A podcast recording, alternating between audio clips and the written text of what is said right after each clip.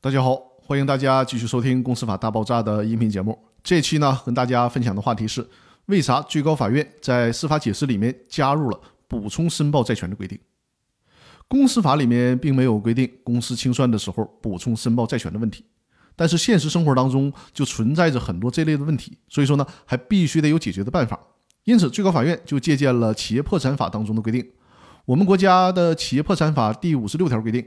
在人民法院确定的债权申报期内，债权人未申报债权的，可以在破产财产最后分配前补充申报。但是此前已经进行的分配，不再对其补充分配。为审查和确认补充申报债权的费用，由补充申报人承担。最高法院呢，就把这一条借鉴了过来，放在了公司清算上面，建立了补充申报制度。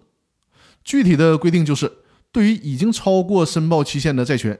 允许其在公司清算程序终结之前进行补充申报。如果这个时候公司还有钱，那么补充申报的债权人可以获得清偿。为什么在公司法并没有规定补充申报的情况下，最高法院可以通过司法解释的方式加上这样一种规定呢？这是因为公司法里面并没有逾期未申报债权视为放弃债权这样的规定。所以说呢，最高法院所制定的这条规定与公司法的相关规定并不冲突，这就使得。在一定的期限内可以补充申报债权。那好，我们今天分享的内容就到这里，更多内容下期继续。感谢大家的收听。